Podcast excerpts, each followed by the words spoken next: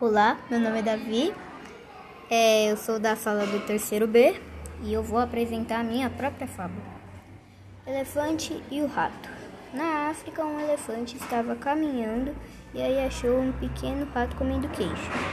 Ele pediu para o rato, mas o rato não deixou.